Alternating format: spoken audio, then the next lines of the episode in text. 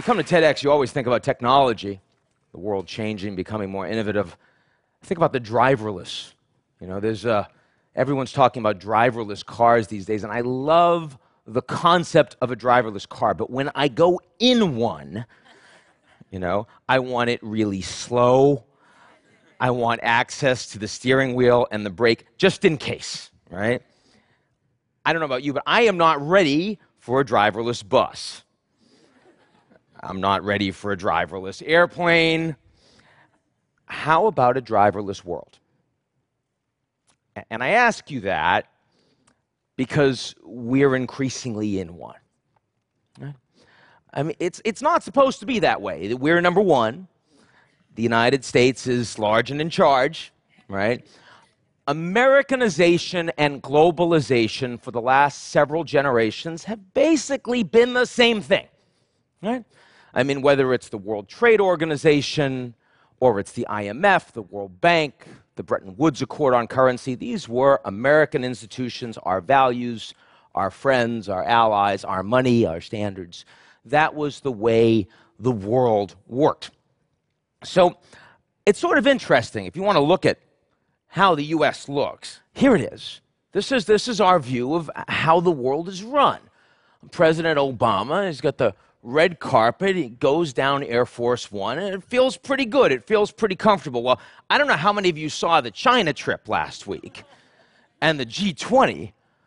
Oh my God, right? I mean, this is how we landed for the most important meeting of the world's leaders in China. The national security advisor was actually spewing expletives on the tarmac.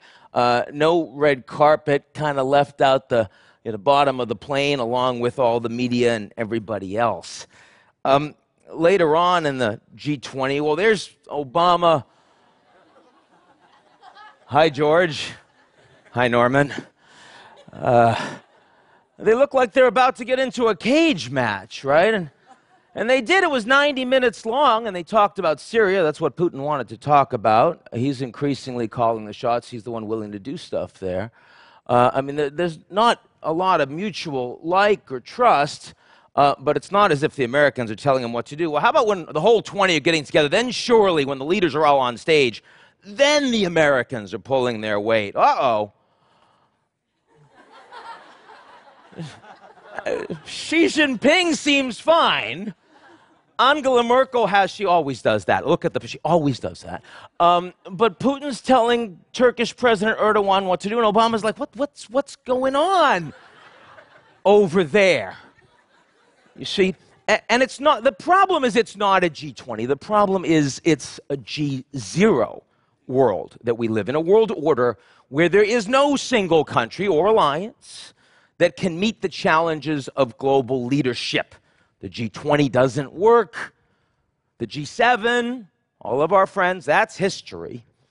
So globalization is continuing. Goods and services and people and capital are moving across borders faster and faster than ever before, but Americanization is not. So if I've convinced you of that, I want to do two things with the rest of this talk. I want to talk about the implications of that for the whole world. I'll go around it. And then I want to talk about what we think right here in the United States and in New York. So, why? What are the implications? Why, why, are we here? Well, we're here because uh, the United States, right? I mean, we spent $2 trillion on wars in Iraq and Afghanistan that were failed. We don't want to do that anymore we have large numbers of middle and working classes that feel like they've not benefited from promises of globalization, so they don't want to see it particularly. And we have an energy revolution where we don't need OPEC or the Middle East the way we used to. We produce all that right here in the United States. So the Americans don't want to be the global sheriff for security or the architect of global trade. The Americans don't want to even be the cheerleader of global values. Well, then you look to Europe. And the most important alliance in the world has been the transatlantic relationship. But it is now weaker than it has been at any point since World War II. All of the crises, the Brexit conversations, the hedging going on between the French and the Russians, or the Germans and the Turks, or the Brits and the Chinese China does want to do more leadership, they do, but only in the economic sphere. And they want their own value standards currency in competition with that of the US. The Russians want to do more leadership. You see that in Ukraine, in the Baltic states, in the Middle East, but not with the Americans. They want their own preferences in order. That's why we are where we are. So, what happens going forward? Let's start easy with the Middle East. you know, I left a little out, but you get the general idea. Um, look, there are three reasons why the Middle East has had stability such as it is, right? One is because there was a willingness to provide some level of military security by the US and allies. Number two, it was easy to take a lot of cheap money out of the ground because oil was expensive. And number three was no matter how bad the leaders were, the populations were relatively quiescent. They didn't have the ability, and many didn't have the will to really rise up against. Well, I can tell you in a G0 world, all three of those things are increasingly not true. And so, failed states, terrorism, refugees, and the rest. Does the entire Middle East fall apart? No, the Kurds will do better in Iraq, Israel, Iran over time, but generally speaking, it's not a good look. Okay, how about this guy? Right? He's playing a poor hand very well. There's no question. He's hitting above his weight. But long term, I didn't mean that. But long term, long term, um, the, if you think that the Russians were antagonized by the US and Europe expanding NATO right up to their borders when we said they weren't going to, and the EU encroaching them, just wait until the Chinese put hundreds of billions of dollars in every country around Russia. They thought they had influence. The Chinese are going to dominate it. The Russians are picking up the crumbs. In a G0 world, this is going to be a very tense 10 years for Mr. Putin it's not all bad, right? Asia actually looks a lot better. There are real leaders across Asia. They have a lot of political stability. They're there for a while. Mr. Modi in India, Mr. Abe, who's probably about to get a third term written in in the Liberal Democratic Party in Japan. Of course, Xi Jinping, who's consolidating enormous power, most powerful leader in China since Mao. Those are the three most important economies in Asia. Now, look, there are problems in Asia. We see the sparring over the South China Sea. We see that Kim Jong un, just in the last couple days, tested yet another nuclear weapon, right? But the leaders in Asia do not feel the need to wave the flag, to go xenophobic, to, to actually allow escalation of the geopolitical and cross border tensions. They want to focus on long term economic stability and growth. And that's what they're actually doing. Let's turn to Europe. Europe does look a little scared in this environment. So much of what's happening in the Middle East is washing up, quite literally, onto European shores. You see Brexit, and you see the concerns of populism across all of the European states. Let me tell you that over the long term in a G0 world, European expansion will be seen to have gone too far. Europe went right up to Russia, went right down to the Middle East.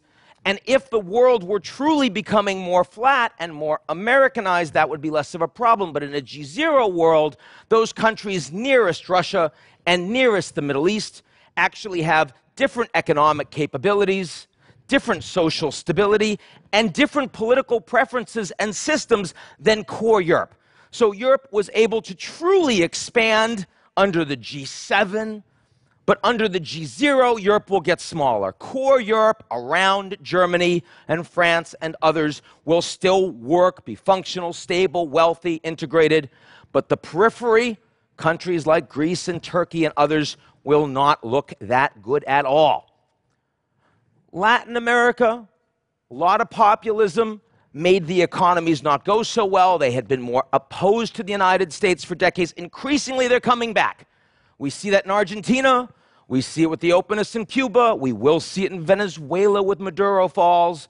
We'll see it with Brazil after the, after the impeachment and when we finally see a new legitimate president elected there. The only place you see that that is moving in another direction is the unpopularity of Mexican President Peña Nieto. There you could actually see a slip away from the United States over the coming years. U.S. election matters a lot on that one, too. Africa right? A lot of people have said it's going to be Africa's decade finally. In a G0 world, it is absolutely an amazing time for a few African countries. Those governed well, with a lot of urbanization, a lot of smart people, women really getting into the workforce, entrepreneurship taking off. But for most of the countries in Africa, it's going to be a lot more dicey. Extreme climate conditions, uh, both ra- radicalism, both from Islam and also Christianity, very poor governance, borders you can't defend, lots of forced migration, those countries can fall off the map. So, really going to see an extreme segregation going on between the winners and the losers across Africa. Okay, finally, back to the United States. What do I think about us? Because there are a lot of upset people. Not here at TEDx, I know. But in the United States, my God, after 15 months of campaigning, we should be upset. I understand that. But a lot of people upset because they say Washington's broken. We don't trust the establishment. We hate the media. Heck, even globalists like me. Right? Taking it on the chin. Look, I, I do think we have to recognize, my fellow campers, right, that when you are being chased by the bear, in the global context, you need not outrun the bear. You need only outrun your fellow campers. now, I just told you about our fellow campers, right? And from that perspective, we look okay. A lot of people in that context say, let's go dollar. Let's go New York real estate. Let's send our kids to American universities. You know, our neighbors are awesome. Canada, Mexico, and two big bodies of water. You know how much Turkey would love to have neighbors like that? Those are awesome neighbors. Terrorism is a problem in the United States. God knows we know it here in New York. But it's a much bigger problem in Europe than the US. It's a much bigger problem in the Middle East than it is in Europe. These are factors of large magnitude. We just accepted 10,000 Syrian refugees and we're complaining bitterly about it, right? You know why? Because they can't swim here, right? I mean, the Turks would love to have only 10,000 Syrian refugees, the Jordanians, the Germans, the Brits, right? It, that's not the situation. So that's, that's the reality of the United States. Now, that sounds pretty good. Here's the challenge in a G0 world, the way you lead is by example. If we know we don't want to be the global cop anymore, if we know we're not going to be the architect of global trade, we're not going to be the cheerleader of global values, we're not going to do it the way we used to, the 21st century is changing, we need to lead by example. Be so compelling that all these other people are going to still say it's not just their faster campers. Even when the bear's not chasing us, this is a good place to be. We want to emulate them the election process this year is not proving a good option for leading by example. Hillary Clinton says it's going to be like the 90s. We can still be that cheerleader on values. We can still be the architect of global trade. We can still be the global sheriff. And Donald Trump wants to bring us back to the 30s. He's saying our way or the highway. You don't like it, lump it, right? I mean, neither are recognizing a fundamental truth of the G0, which is that even though the US is not in decline, it is getting objectively harder for the Americans to impose its will, even have great influence on the global order. Are we prepared to truly lead by example? What would we have to do to fix this after November, after the next president comes in? Well, Either we have to have another crisis that forces us to respond. A depression would do that. Another global financial crisis could do this. God forbid another 9 11 could do that. Or, absent crisis, we need to see that the hollowing out, the inequality, the challenges that are growing and growing in the United States are themselves urgent enough to force our leaders to change, and that we have those voices through our cell phones, individually, we have those voices to compel them to change.